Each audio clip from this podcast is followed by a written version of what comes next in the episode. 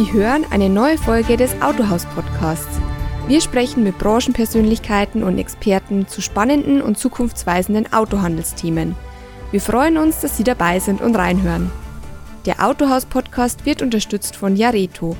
Bei Jareto können Autohändler Absatzfinanzierungs- und Leasingangebote von mehr als zehn Finanzdienstleistern auf einen Blick vergleichen, anfragen und abschließen. Und das alles mit nur einem Login. Jeder dritte Autohändler in Deutschland ist schon dabei. Sie wollen Jareto kennenlernen? Einfach auf jareto.de gehen und kostenlos registrieren. Mein Name ist Armin Wutzer, ich bin Online-Redakteur bei Autohaus und ich spreche heute mit Matthias von Alten. Matthias von Alten verantwortet bei Publis Sapient die globalen Management Consulting Aktivitäten für die Automobil- und Mobilitätskunden des Beratungsunternehmens. Von Alten hat 25 Jahre Branchenerfahrung und war für globale Automobil- und Luftfahrtunternehmen wie Audi, Ford, Skoda und Lufthansa tätig. Er war unter anderem Leiter Marken- und Produktstrategie bei Volkswagen und Leiter Marken- und Produktstrategie bei BMW. Hallo, Herr von Alten. Guten Morgen, Herr Wutzer. Ich möchte mich heute ganz gerne mit Ihnen über den Chipmangel in der Autoindustrie unterhalten und vor allem die Folgen, die das Ganze auf den Autohandel hat. Die Autoindustrie wird ja derzeit, wir wissen es alle, von Lieferengpässen gebeutelt. Welche Hersteller sind denn da aus Ihrer Sicht am stärksten davon betroffen? Momentan die Informationen, die wir von den verschiedenen Herstellern bekommen haben, ist es eigentlich ein flächendeckendes Problem. Es gibt keine wirklichen äh, Ausreißer, die sagen, okay, ich habe damit überhaupt kein Problem, sondern es ist wirklich für alle Marken eigentlich relevant. Die einzigen, die da weniger von betroffen sind, sind natürlich die kleineren Unternehmen, die Startup-Unternehmen, die geringe Stückzahlen haben. Äh, des Weiteren haben wir ja bei vielen Herstellern noch den Rücklauf der Bestellungen aus dem Corona-Jahr. Insofern ist das ein massives Problem, was da gerade in Summe äh, entsteht. Mhm.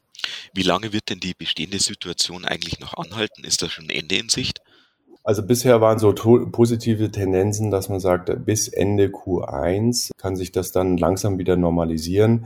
Ähm, aus den letzten Gesprächen jetzt aus den vergangenen Tagen zeigt sich aber auch, dass da ein bisschen mehr Skepsis entsteht, dass sich das sicherlich noch in die zweite Jahreshälfte nächsten Jahres, erste Aussagen sogar bis 2023 ziehen könnte. Man muss ja auch wissen, dass äh, die Produktion auch erstmal wieder hochlaufen muss.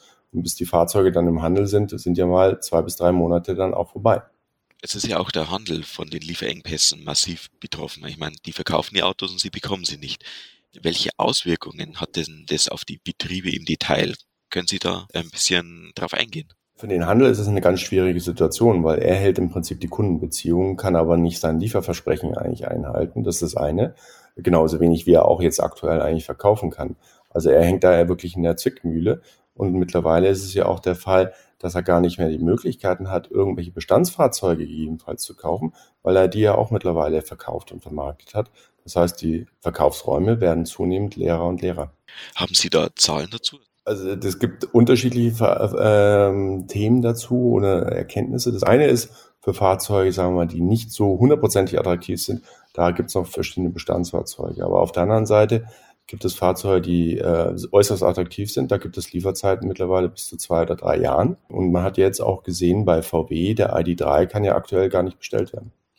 Was würden Sie dem Handel raten? Wie sollten, wie sollte ein Autohändler damit umgehen, wenn er dem Kunden sagen muss, es tut mir leid, aber auf diesem Fahrzeug sind zwei Jahre Lieferzeit?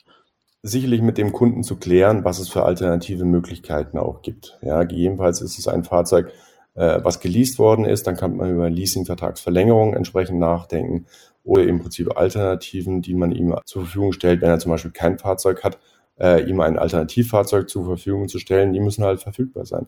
Das Wichtige ist aber ganz relevant für die Händler in Zukunft und in den nächsten Monaten, die Beziehungen zum Kunden und auch zu den Interessenten aufrechtzuerhalten.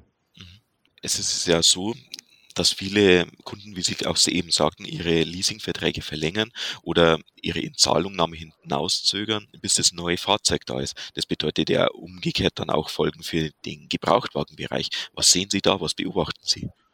Dass äh, viele sich auch äh, zu dem zu der Entscheidung hinreißen lassen, vielleicht gar kein neues Fahrzeug zu nehmen, sondern sagen, ich nehme lieber ein junges, gebrauchtes. Ähm, aber auch da gehen die Bestände natürlich kontinuierlich runter, weil viele diesen Effekt auch haben. Wenn sie sagen, ich hab, muss jetzt unbedingt mein Fahrzeug erneuern, weil es einfach so alt ist, dass die Schäden noch zu groß ist, dass er sich dann wieder einen jungen Gebrauchten im Prinzip anschafft. Äh, die Auswahl wird aber auch kontinuierlich geringer werden.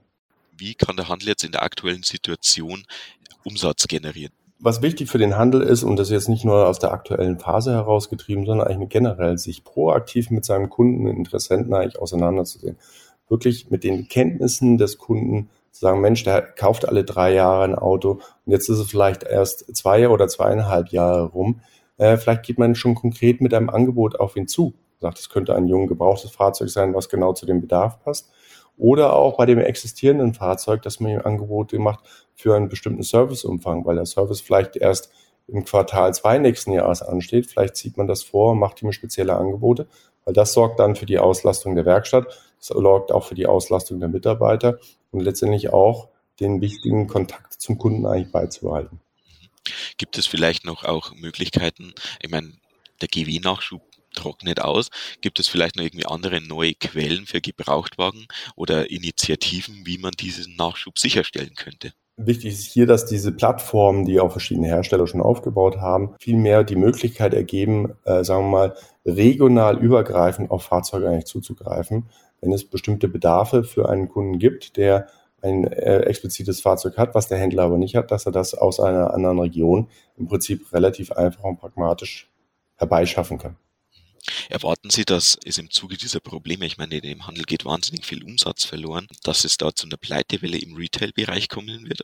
Ich würde jetzt nicht direkt eine Pleitewelle im Prinzip sagen. Was wir aber in den letzten Jahren eigentlich auch immer schon erkannt haben, ist eine kontinuierliche Konsolidierung im Handelsnetzwerk, markenspezifisch sowohl äh als auch übergreifend, dass größere Händlerverbunde eigentlich entstehen, äh, größere Vertriebsbereiche damit entstehen um diesen sogenannten Intrabrand-Wettbewerb eigentlich sukzessive zu vermeiden. Also sprich die Händler, die sich an einer Marke gegenseitig selbst Wettbewerb eigentlich machen. Aber jetzt äh, speziell in dieser Corona-Zeit, genauso wie auch mit dem Lieferengpässen, werden wir auch sehen, dass diese Konsolidierung weiter voranschreiten wird. Und das passt natürlich auch zu den Strategien der Marken. Äh, wie geht man eigentlich mit dem Vertrieb der Zukunft eigentlich um? Was brauche ich denn eigentlich in Zukunft? Und viele fangen an, eben auch Themen zu testen ob das sogenannte Pop-up-Stores sind, wo ich im Prinzip zum Beispiel mit einer Testfahrtflotte auf einen Marktplatz gehe, um direkt beim, zum Kunden zu gehen, direkt am ähm, Puls der Zeit eigentlich zu sein und nicht immer nur diese großen, extrem teuren äh, Vertriebskanal über den klassischen Handelsbetrieb eigentlich zu gehen.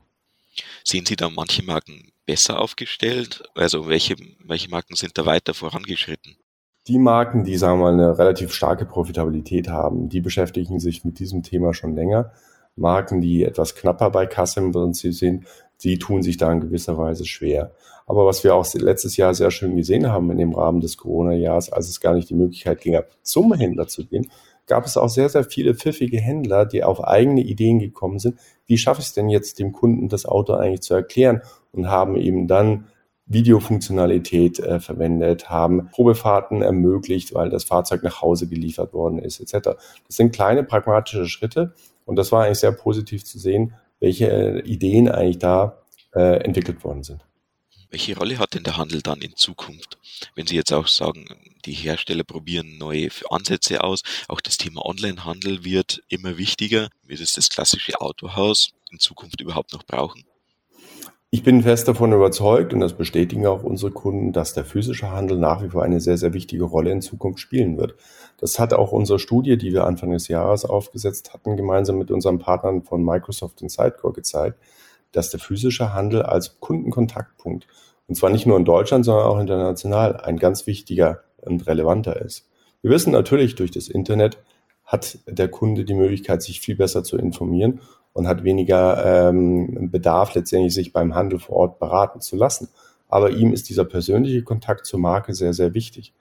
Ob es dann zukünftig diesen ähm, Handelsbetrieb gibt, der in riesigen, komplexen Bauten alles im Prinzip abbildet, das ist die große Fragestellung, die sein wird. Oder gibt es nicht kleinere, flexiblere Lösungen, wie es zum Beispiel eine Tesla auch gemacht hat, die in, direkt in Shopping Centers auch geht, äh, um, wie gesagt, näher am Kunden eigentlich zu sein und zum Kunden zu gehen und nicht, dass der Kunde immer zur Marke gehen muss. Das ist ja alles noch ähm, Zukunftsmusik. Jetzt für viele Händler geht es erstmal darum, erstmal die nächsten Wochen, Monate zu überstehen, bis die Lieferkrise vorbei ist.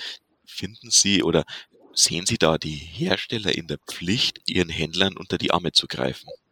Das ist, das ist, glaube ich, nicht nur eine Aufgabe der Hersteller, hier den Händlern unter die Arme zu greifen, sondern es müssen beide Parteien gleichermaßen auch machen. Für mich hat sich in den verschiedenen Projekten der letzten Jahre einfach gezeigt, dass die Zusammenarbeit zwischen Händler und der Marke sich verändern oder der Hersteller sich verändern muss.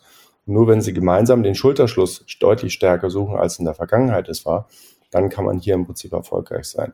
Sie haben auch das Thema Online-Vertrieb angesprochen. Da haben natürlich viele Händler auch Angst davor, aber auch das wird nur funktionieren, indem man das gemeinsam in der Zukunft eigentlich über die Bühne bringt, weil das Fahrzeug muss ja trotzdem noch physisch dem Kunden übergeben werden. Aber ähm, ich glaube, viele Händler stehen jetzt erstmal vor dem Problem, dass es darum geht, wie, wie überstehe ich die nächsten Monate. Zum Beispiel die Provisionen oder viele Ziele hängen davon ab, ob ähm, ein Fahrzeug ausgeliefert wurde. Wenn allerdings wegen Lieferengpässen die Fahrzeuge nicht ausgeliefert werden, fehlt auch der Bonus. Sollten die Hersteller da dem Handel entgegenkommen? Ähm, der, der Bonus ist natürlich sehr stark von dem Absatz abhängig, da haben Sie absolut recht. Kern äh, der, der äh, Zukunftssicherung für den Automobilhandel ist aber die Profitabilität. Das heißt, wie schafft man es eigentlich, den Handelsbetrieb, den spezifischen Handelsbetrieb aus der Insolvenzrisikoklasse eigentlich herauszubekommen und dass er da entsprechend überstehen kann. Die, die Bonifizierung letztendlich über den reinen Absatz, das hat dann sehr viel mit den Vertriebsmitarbeitern natürlich zu tun. Das hat dann bei dem Bonus äh, bei den eigenen Einnahmen entsprechend zu tun. Aber äh, letztendlich geht es darum, wie kann ich den Betrieb eigentlich aufrechterhalten ohne dass ich hier großartig jetzt sagen wir mal Mitarbeiter entlassen muss oder gegebenenfalls ins Risiko geht in die Insolvenz. Wie könnte das konkret aussehen? Was schlagen Sie vor? Das sind sehr individuelle Themen. Dazu brauchen Sie den Außendienst letztendlich auch, um die Situation des einzelnen Handelsbetriebs konkret analysieren zu können. Aber das muss im Prinzip wie eine Taskforce zwischen den äh, äh, Vertriebsgesellschaften und dem Handel eigentlich aufgesetzt werden, um die individuelle Situation genauer zu analysieren, was die Ursache für die aktuelle Situation ist und welche Maßnahmen eigentlich hier erforderlich sind. Die aktuelle Situation, das ist ja in vielen Fällen einfach die, es kommen keine Fahrzeuge rein. Und ähm, zum Beispiel auch viele Verkäufer fallen jetzt aktuell auf das Grundgehalt zurück, weil deren Verkaufsprovisionen ja an den Auslieferungen hängen. Der ZDK hat jetzt kürzlich gewarnt, dass den Betrieben deswegen mittlerweile die Mitarbeiter davonlaufen, eben weil sich viele Mitarbeiter das einfach nicht mehr leisten können, nur das Grundgehalt zu haben. Sollten dann nicht irgendwie zum Beispiel die Hersteller Geld in die Hand nehmen oder zum Beispiel wie VW jetzt zum Beispiel einen Flat-Bonus zahlen? Ist das ein Modell? Das meinte ich, die individuelle Situation des einzelnen Betriebes muss eigentlich analysiert werden. Es geht nicht darum, was die Ursache für die aktuelle Situation ist, dem ist jedem klar, aber ich muss verstehen, wo steht der einzelne äh, Handelsbetrieb, wo steht der einzelne Mitarbeiter im Handelsbetrieb. Das meinte ich mit der Analyse. Und da ist genau der Punkt, den Handelsbetrieb auch finanziell unter die Arme zu greifen. Das kann auch im Prinzip mit, mit äh, äh, günstigen Darlehen entsprechend auch sein, äh, mit bestimmten Zahlungszielen, die man auch in die Zukunft streckt. Das kann, wie Sie auch richtig sagen, in Richtung eines Sonderbonus, der ausgezahlt wird, um die Existenzfähigkeit der Mitarbeiter im Prinzip aufrechtzuerhalten weil der Bonusanteil speziell für die Verkäufer ist natürlich schon sehr, sehr großer. Sehen Sie, dass da manche Hersteller ähm, gute Ideen haben, wie man dem Handel da effektiv und wirksam helfen kann? Momentan sind es die finanziellen Mittel, die man äh, auch hat. Auf der anderen Seite gibt es aber jetzt auch schon viele Aktivitäten, wie kann ich im Prinzip effektiver werden, letztendlich in den gesamten Abläufen, was kann ich eigentlich auch hier entsprechend nutzen. Weil natürlich habe ich jetzt die Möglichkeit, dadurch, dass das Geschäft geringer ausgeprägt ist, weil ich nicht so viel verkaufen kann, habe ich die Möglichkeiten, hier für die Zukunft schon vorzubauen und Veränderungen entsprechend vorzunehmen. Lieber Herr van Alten, vielen Dank für das Gespräch. Das war der Autohaus Podcast zum Thema Lieferengpässe in der Autoindustrie. Bis zum nächsten Mal.